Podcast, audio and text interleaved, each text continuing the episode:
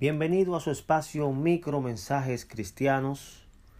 Escuche cómo en breves minutos la palabra de Dios puede ser de ayuda y gran bendición en su vida. Tenemos en esta ocasión un mensaje titulado ¿Qué significa el yugo desigual? basado en 2 de Corintios capítulo 6. Vamos a leer 2 de Corintios 6 desde el 14 hasta el capítulo 7, versículo 1. Dice así la palabra de Dios en nuestra versión de la Biblia de las Américas. No estéis unidos en yugo desigual con los incrédulos, pues qué asociación tienen la justicia y la iniquidad, o qué comunión la luz con las tinieblas, o qué armonía tiene Cristo con Belial, o qué tiene en común un creyente con un incrédulo, ¿O qué acuerdo tiene el templo de Dios con los ídolos? Porque nosotros somos el templo del Dios vivo. Como Dios dijo, habitaré en ellos y andaré entre ellos, y seré su Dios, y ellos serán mi pueblo.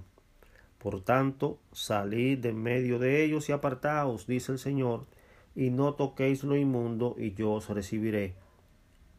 Y yo seré para vosotros Padre, y vosotros seréis para mí hijos e hijas, dice el Señor Todopoderoso.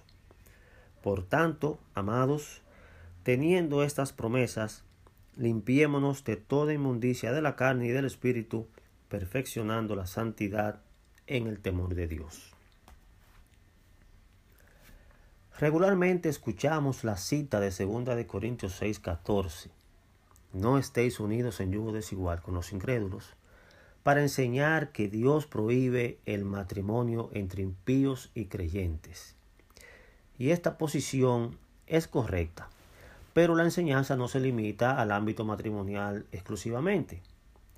En el idioma original la palabra que es traducida al español como yugo desigual es una palabra combinada de otras dos que su significado es de afinidad incierta otro o diferente, o también instruir de manera diferente. El asunto es que personas con pensamientos y objetivos diferentes no pueden obtener resultados comunes. Una idea parecida la encontramos en Deuteronomio, el capítulo 22 y versículo 10.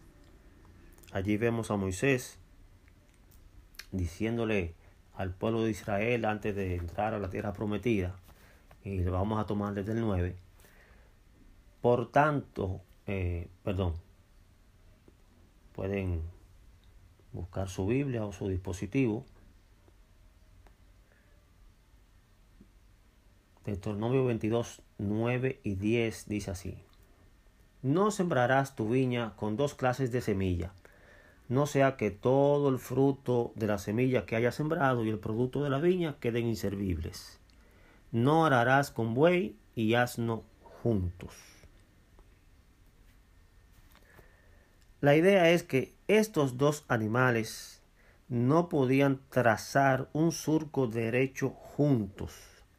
Sus temperamentos, instintos y características físicas lo harían imposible porque tanto el paso como la fuerza de ellos no son iguales. La analogía que el apóstol Pablo usa en 2 de Corintios es para ilustrar que sucedería lo mismo en las uniones entre creyentes con impíos, no solamente en el aspecto matrimonial, sino que también debemos cuidarnos en las relaciones personales con ellos y no compartir de forma habitual en su estilo de vida mundana.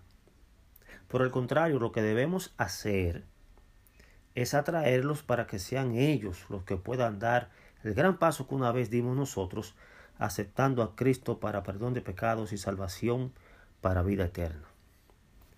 En el caso de Deuteronomio, como en el caso de Segunda de Corintios, lo que el Señor procura es la protección de su pueblo. En el Antiguo Testamento, en Deuteronomio, es una protección alimenticia. Lo está protegiendo en su alimentación porque lo está sacando de Egipto, de esclavitud, para establecerlo en la tierra prometida a través de su paso en el desierto, todo eso, Moisés le va dando la ley.